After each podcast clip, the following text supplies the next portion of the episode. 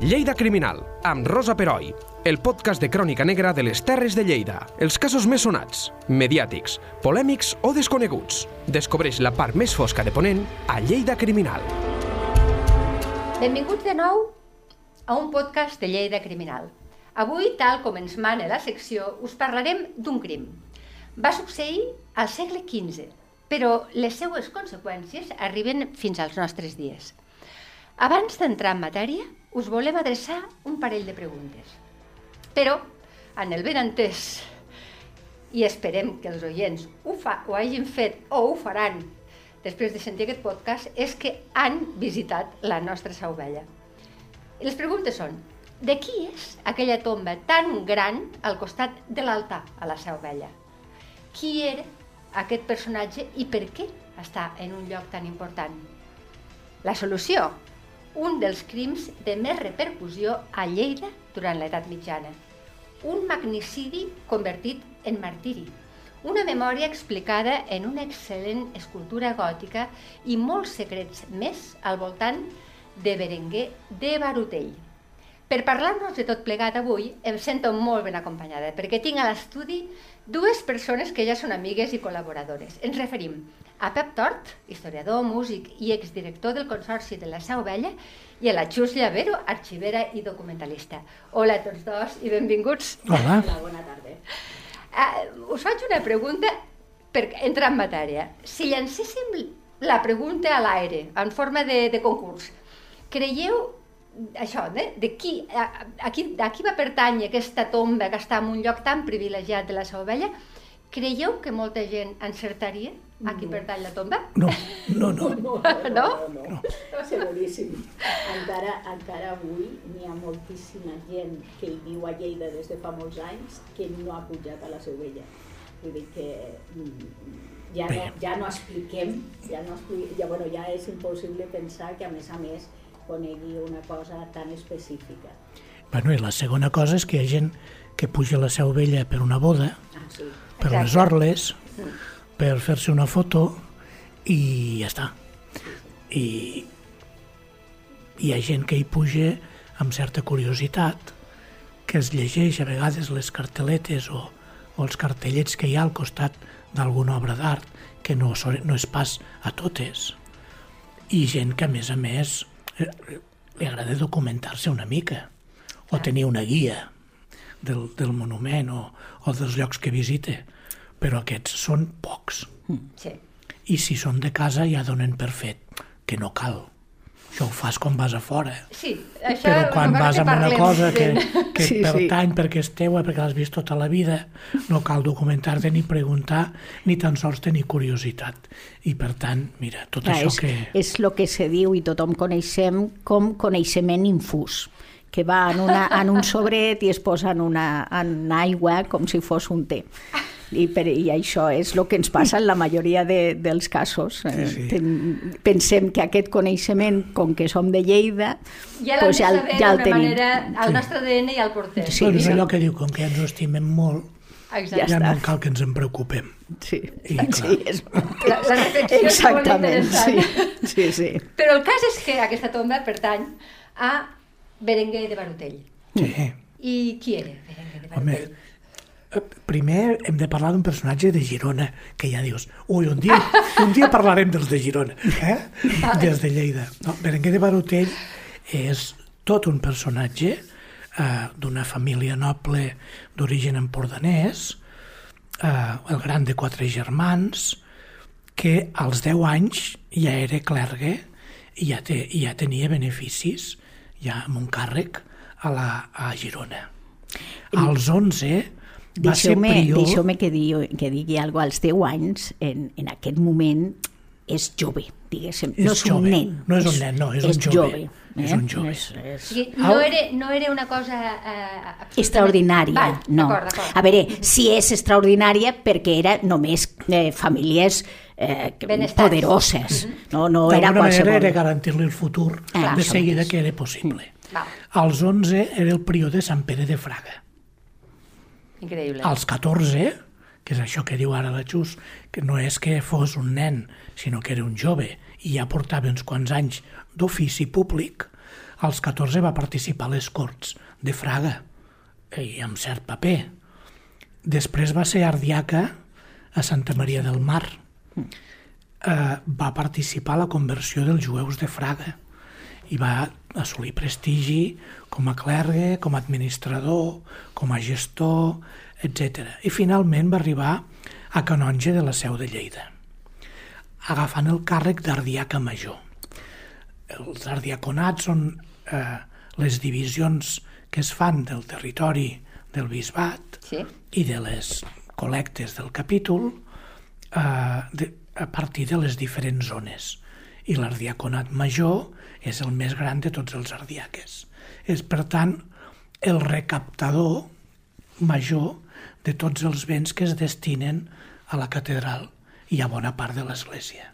Per tant, era un càrrec mm, ja... mm, Un encàrrec molt Molt important. molt important. Sí, dins perquè, de més- l'organigrama de les Sí, grans exacte. catedrals, que, que, i aquesta ja sabem que era de les grans i de les riques, eh, era un altíssim càrrec. Sí, és, és important deixar clar això, que el, eh, la, seu, eh, la seu de Lleida, eh, la catedral de Lleida, era una de les grans catedrals perquè el bisbat de Lleida era un dels bisbats rics. I el capítol i riquíssim. El capítol riqui... Sí, perquè a més tenia moltíssimes propietats, eh, no només a les contrades de Ponent, sinó més enllà. Vull dir que era un capítol ric. Uh, per què aquest bon home tan jovenet va prosperar tant i li van facilitar aquests càrrecs i tot això? Doncs bé, directament uh, Berenguer de Barutell era nebot de la reina. De la reina, la quarta esposa de Val. Pere el Cerimoniós, Sibila de Fortià, de família empordanesa, com hem dit, eh, primer amant del rei, i quan el rei va quedar vidu, s'hi va casar. La seva germana era casada amb el pare del Barotell. Per tant, era nebot directe Sí. de Sibila de Fortià. Tant és així que quan va morir el rei Pere, com que aquestes coses passen, el fillastre i hereu, que era el que va ser Joan I, la va perseguir i li va intentar treure tots els poders perquè ell el que havia fet era facilitar i donar càrrecs i prebendes i títols i terres als seus parents. Clar. Ella no era de l'alta noblesa, va afavorir una petita noblesa i el que en diríem ara una certa burgesia de les ciutats. Mentre que Joan I, l'amador de la gentilesa, aquell que també s'havia conegut com el rei Joan I, el caçador, aquest anava amb els alts nobles D'acord. no amb els petits nobles. Llavors aquí hi havia ja un cert enfrontament. Quan es mor per el cerimoniós i la seva quarta esposa, que era vídua, aquest li pren les terres, la persegueix. I llavors l'ardiaca, que ho és de Santa Maria del Mar, la recull. Però a més a més hi ha un altre factor important que també eh, s'ha de destacar de Berenguer de Barutell i és que el fill d'aquesta re reina, perdó, la filla d'aquesta reina i de Pere el Cerimoniós, eh, aquesta que primer era amant del rei Sí. i després s'hi va casar, van tenir una filla, que era Isabel, que és la que es va casar amb el comte Jaume d'Urgell, Sí. el dissortat, el del compromís de Casp. Val. Per tant, Jaume II, era. No era el Jaume II? No, Perdona. No, Jaume d'Urgell. Jaume Jaume d'Urgell. d'Urgell, el comte Jaume d'Urgell. Vale, sí, sí. Sí. És a dir, sí que era Jaume II d'Urgell, però no era el rei Jaume II, No. sinó que era el comte d'Urgell, el Jaume, És el, dissortat. el de rei o, o re. El de rei, el de o rei o res, sí, sí. Què era això de rei o res? Perdoneu-me, soc molt ignorant, però... La mare d'aquest xiquet Sí. era Margarida de Montferrat, Val. una senyora ole, igual Sí, que la perquè Sibila, aquest, eh? sí, aquestes Les senyores eren totes, Aquestes, totes eren senyores empe- Aquí empoderades. podries una Empoderades. pel·lícula de, o una Sí. sèrie d'aquestes medievals Sí, sí. d'intrigues i serien les senyores, Sí, sí, les que les movien- intel·ligents Sí. i les intrigants. Per cert, dues dones cultíssimes. Mm. I les que vindran després, Margarida de Prades, etc etc. Sí, sí. Hi ha una generació, un segle de dones intel·ligents que els hauríem de posar en valor, perquè només parlem dels Jaumes i els Peres, Bueno, perquè com estaven si, el poder, claro. com sí. si ell... No, no, no ho sé, no ho sé. Bueno, el poder... Bueno, el- el poder almenys de pot- facto. sí, sí. De facto, El sí. poder amb títol i nom. Exacte, Eh. sí. Doncs bé, eh, clar, resulta que la cosina de Berenguer de Barotell era la dona del comte dissortat. Per tant, quan va venir el compromís de Casp, ell, que ja tenia càrrec i ja tenia poder, evidentment era partidari de Jaume d'Urgell. Val. Eh? I això és important. També és important perquè quan perden el compromís de Casp, fan guerra a Ferran I de Trastàmara i Sí. perden i, i, i destrossen Castellformós. Quina llàstima, perquè hauria estat Molt una meravella. Tal com diuen les, les cròniques, hagués set Sí, sí, i la- tenir-lo... I potser la biblioteca més important Sí. de Catalunya en aquell moment era Balaguer. Tot això se'n va al carall i les filles de Jaume d'Urgell i d'Isabel van ser protegides per Berenguer de Barotell, que en va ser el seu preceptor. Eh? Per Val. tant, És que això ho havia llegit, perdona, el- però sabia de que ell va fer com de, de mestre. per tant, el personatge mort del qual parlem avui No era, no era un és mindungui. totes aquestes coses. Sí, Déu-n'hi-do. Eh? Vol dir Era un, un personatge il·lustre. il·lustríssim. Molt il·lustre. Per això hem dit magnicidi, perquè una mica, Clar, Sí. sí, sí. una mica És que, això. és que la, la, perquè van anar les coses com van anar, eh, primer en la caiguda en desgràcia de la reina i després en, en el compromís de Casp, que, que ho va acabar de rematar, però si haguessin anat d'una altra manera, el, no només hagués set el- el- l'ardiaca, eh, el gran ardiaca, Ardiaca major. això, l'ardiaca major, sinó que segurament hagués eh, pogut ser... En, Bisbe? Cos, Sí. No, i més, i més Sí? perquè el, el, el, I més. i més perquè, perquè tenien los, los mm, reis i reines tenien eh, una gran intenció sempre de col·locar eh, clergues seus molt a prop del papat i aleshores ell podia haver estat perfectament un Podria haver estat d'aquestes bisbe de Lleida fàcilment, bisbe d'Urgell, Sí. molt possiblement, Sí. que és una de les trones importants, i possiblement, com diu la Jus Cardenal, I després ja haguéssim vist, no? Bueno, Si després- la vida... Home, si ja arriba a Cardenal... Després hi ha aquelles caramboles, que és el Sí. que ens va passar Sí. amb Calixte III, Sí. que un altre dia se'n pot parlar. Sí, també, també un bon crim. També, també un bon cas. Sí, doncs me l'apunto, eh? no em deixen escapar. Eh? Bueno, aquest, aquest va morir de vell, Sí, però... però hi ha molts crims a la vora de Sí, la família, sí, que sí. aquest és un Borja. Ah, uf, mare meva, això és, És per una altra sèrie. Eh? El. Borja sí, de sí. Lleida. Sí, sí. Eh? Sí. Alfons de Borja, Calixte III. Caram, Sí. caram. Apunteu-vos-ho perquè hi ha teca aquí. Eh, Sí, sí. Això s'ha d'explicar. Molt bé. Però estem en Berenguer eh, eh, Ah, estem amb un crim. amb un crim. Què, què, què passa? Mira, què... doncs, una matinada de desembre, Sí. eh, possiblement amb boira i molt fred, eh, anant amb carro o a cavall. Mm, segurament amb carro per anar tranquils eh, una i- berlina i acomodats. o- sí. sí, sí, sí. A principis de desembre de 1432, uns sicaris a Sou ataquen l'ardiaca major al camí que va de Lleida a Sarroca, prop de Sunyer, i rep aquest bon home set coltellades, set ganivetades. Eh? Septem vulneribus receptis pro defensione ecclesiae. És a dir, el maten i la crònica que se'n fa en aquell moment diu el maten per defensar l'Església. La raó per la qual es comet el magnicidi és perquè ell és un defensor de l'Església? Ho- problema és- Ara ho anirem veient. Ah, d'acord, d'acord. És que El fet és que- intento, intento seguir el fil, eh? El fet és que de matinada, als afores de Lleida anant cap a Sarroca... Sí. En aquell camí, En no aquell- anant cap a Sarroca. No, no, en aquell camí... En aquell camí, I, I això, i uns sicaris pagats per algú Clar. li foten de ganivetades, pobre home, i el deixen estès. I era molt jove, eh? Recordem que No, no. Ah, Aquí ja, ja, Aquí ja- aquí ja era granadet. aquí ja portava Aquí ja, trajectòria sí, llarga. ja era granadet. I, I tot això que m'ha explicat ja ho portava damunt. Sí. Per tant, aquí era un personatge al qual devien besar l'anell tots els que se'l trobaven pel camí. Val. I si no li besaven era perquè no el portava. I no per- li havia d'interessar I que... per tant, agredir-lo era fer una cosa molt bèstia. Sí, o sigui, sí, sí, sí. Eh? Sí, sí. Matricidi. El motiu, bueno, el motiu és que ell anava a, eh, amb els seus assumptes i, i a fer feina.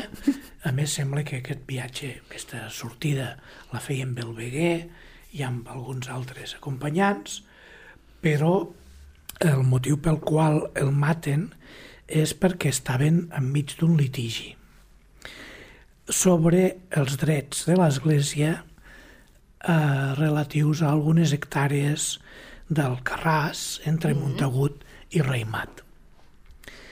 Els que tenien el senyoriu d'aquest indret, eh, i, i eren en aquell moment senyors del Carràs, eren el Sant Climent, la família Sant Climent Sí.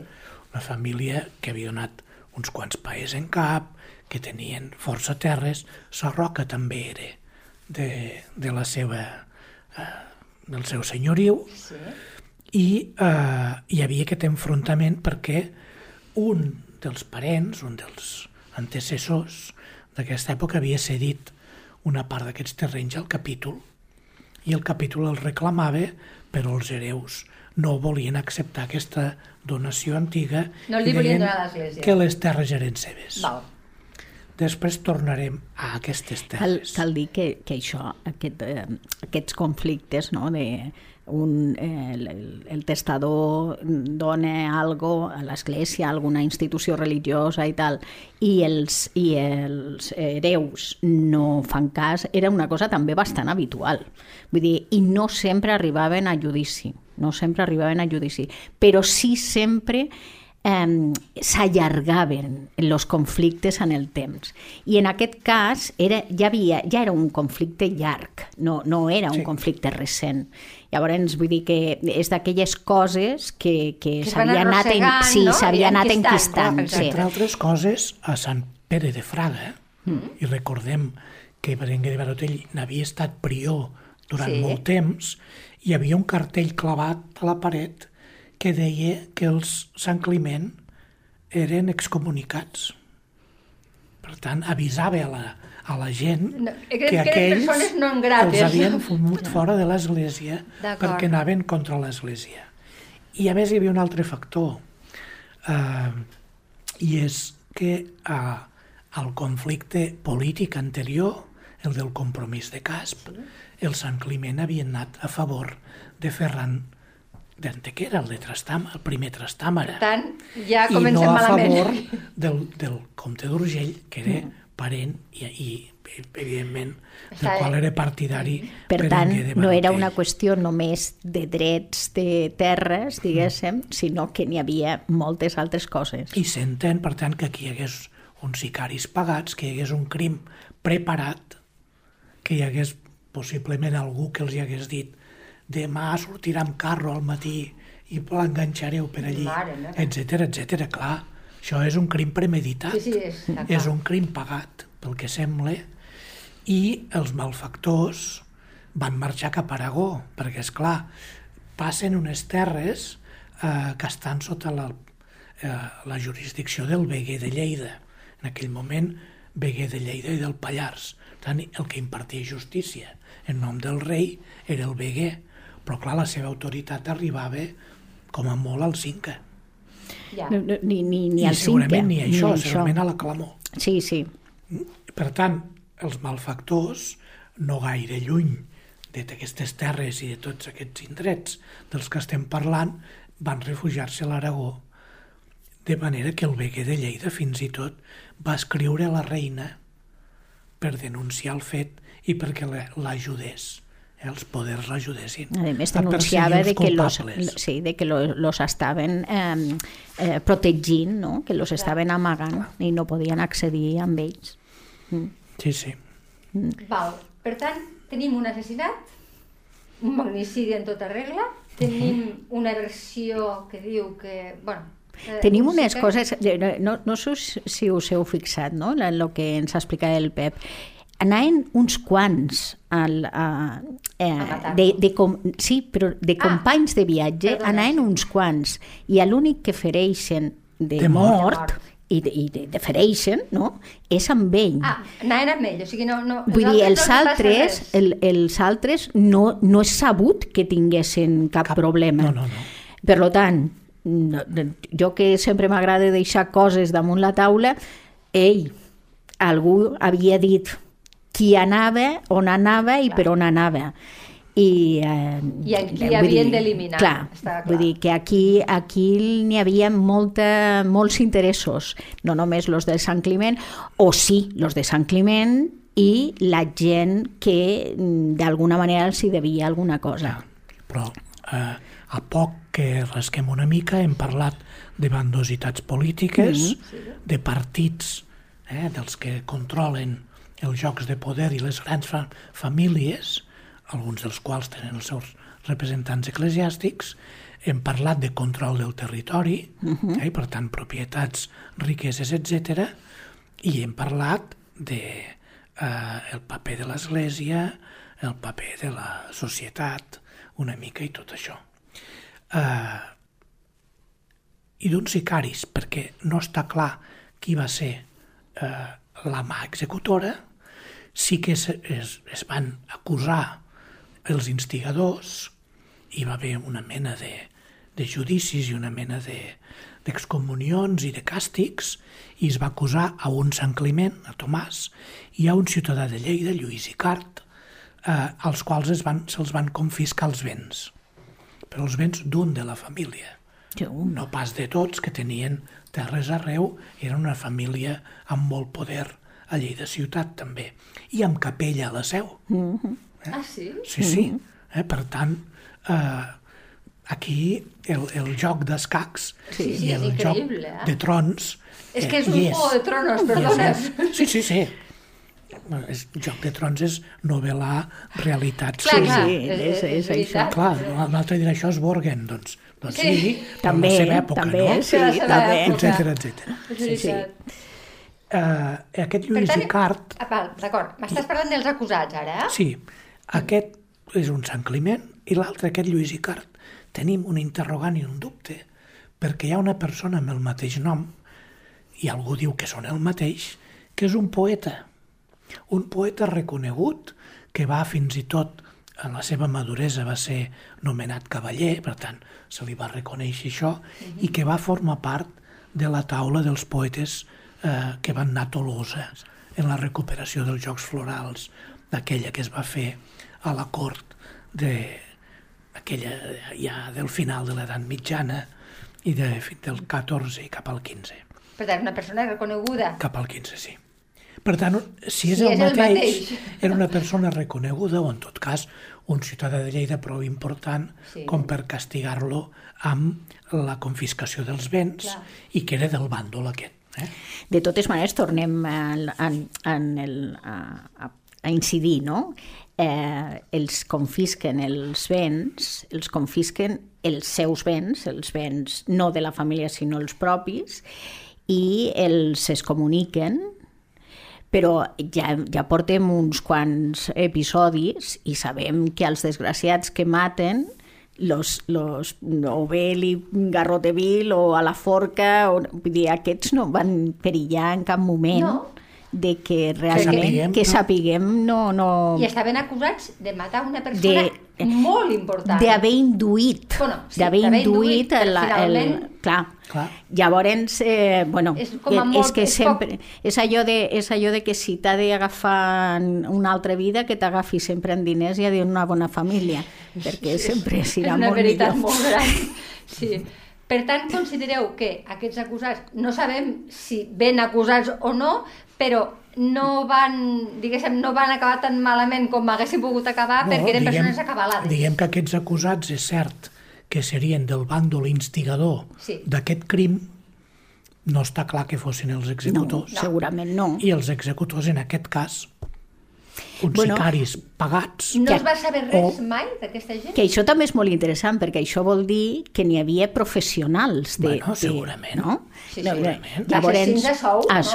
Per lo Sí, sí. tant, eh, encara estem esperant la tesis doctoral de, de, que estudi no?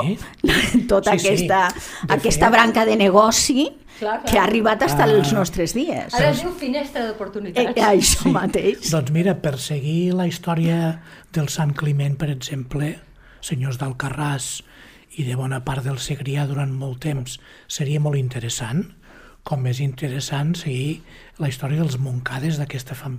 d'aquesta part d'aquí, sí. entre, entre els episodis dels quals hi hauria baralles entre els membres de la mateixa família que havien suposat molts morts al carrer. Sí.